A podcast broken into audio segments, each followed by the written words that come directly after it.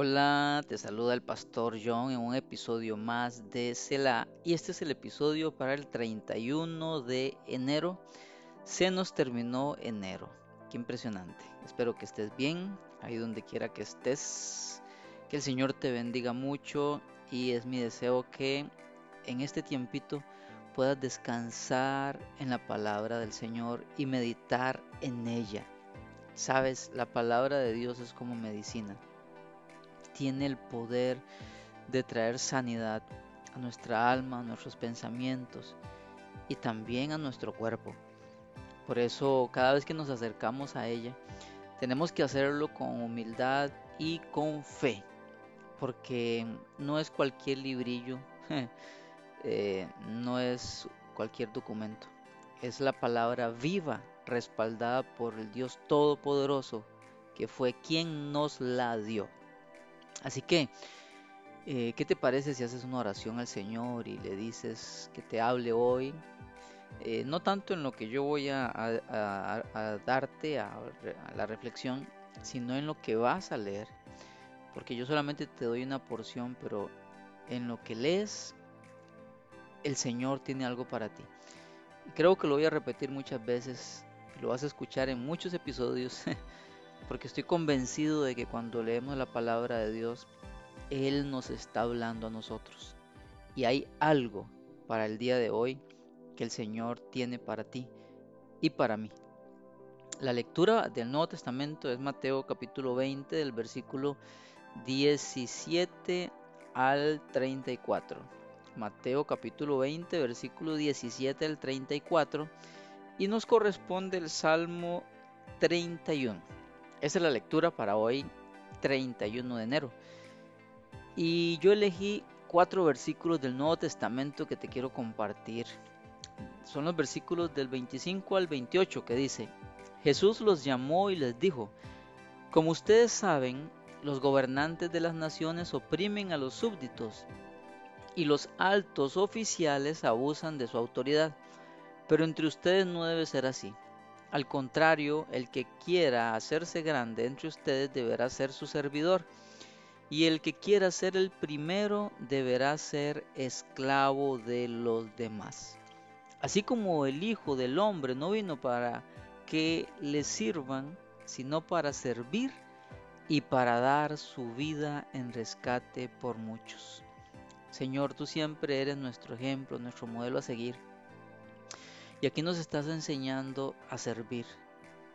Aquí lo dices claramente, el que quiera ser el primero deberá ser esclavo de los demás. Tú dijiste que viniste a servir, no a ser servido. Ayúdanos a tener ese corazón, esa actitud, esa mentalidad, sin importar lo engrandecido que seamos en este mundo, sin importar lo mucho que tengamos, que siempre exista la humildad de servir a los demás.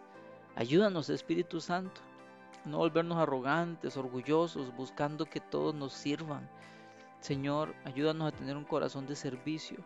Ayúdanos para imitarte, Jesús, porque ese fue el ejemplo que tú nos diste, mi Señor. Ayúdanos a seguir tus pasos. Te lo pido, Señor amado. Gracias, Señor. Quiero, quiero leer el Salmo 31 que nos corresponde hoy es un poco largo, no lo voy a leer todo. Cuando es muy largo, yo solamente escojo eh, unos versículos para la reflexión. Este Salmo 31 tiene 24 versículos. Le animo a que lo lea todo lentamente, atentamente, detenidamente y hagas tu propio devocional. Los dos versículos que yo quiero leer son el 14 y el 24. Dice así, el 14. Pero yo Señor, en ti confío y digo, tú eres mi Dios. Y luego 24 dice, cobren ánimo y ármense de valor todos los que en el Señor esperan. El versículo 24, hablando en términos generales de lo que yo veo en las escrituras, eh, yo no voy a poder esperar en el Señor si no confío en Él. El versículo 14 nos dice, pero yo Señor en ti confío y digo, tú eres mi Dios. Aquí hay una pregunta que debemos hacernos y que tienes que hacerte personalmente. ¿Confías en el Señor? Confío en el Señor al punto de que yo diga, crea y viva las siguientes palabras. Tú eres mi Dios.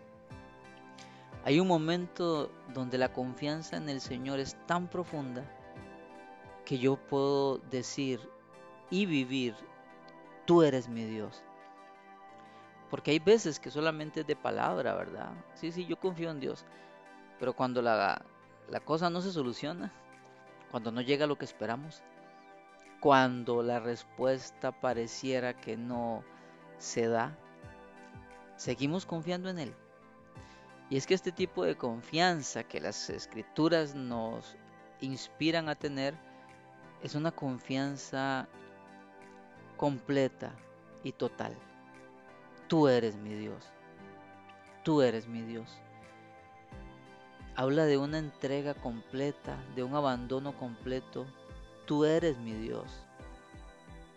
Yo te pregunto, ¿confías en el Señor a tal punto de decirle a Él, tú eres mi Dios?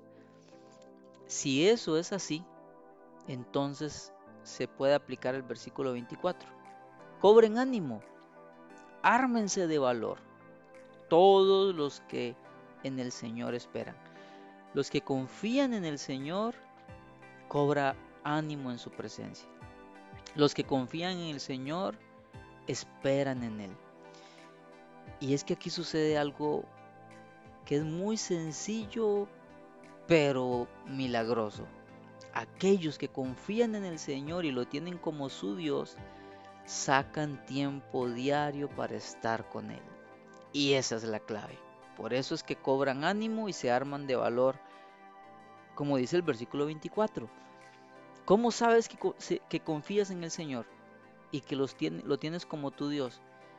Porque constantemente vas a Él. Vas a Él así. Cuando necesitas plata y tienes una cuenta bancaria y no andas efectivo, vas a un supermercado, compras algo, tienes que pagar. ¿Por qué vas a hacer las compras? Porque confías en que en tu cuenta hay dinero.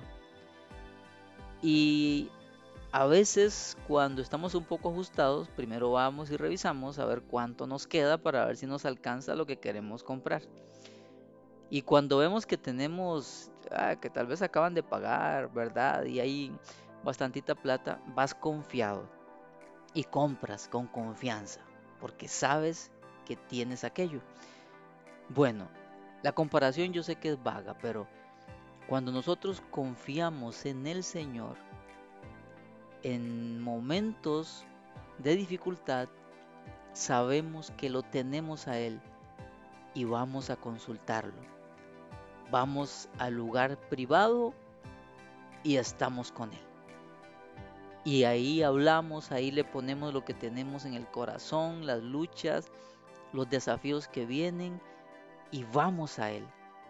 Vamos a ese...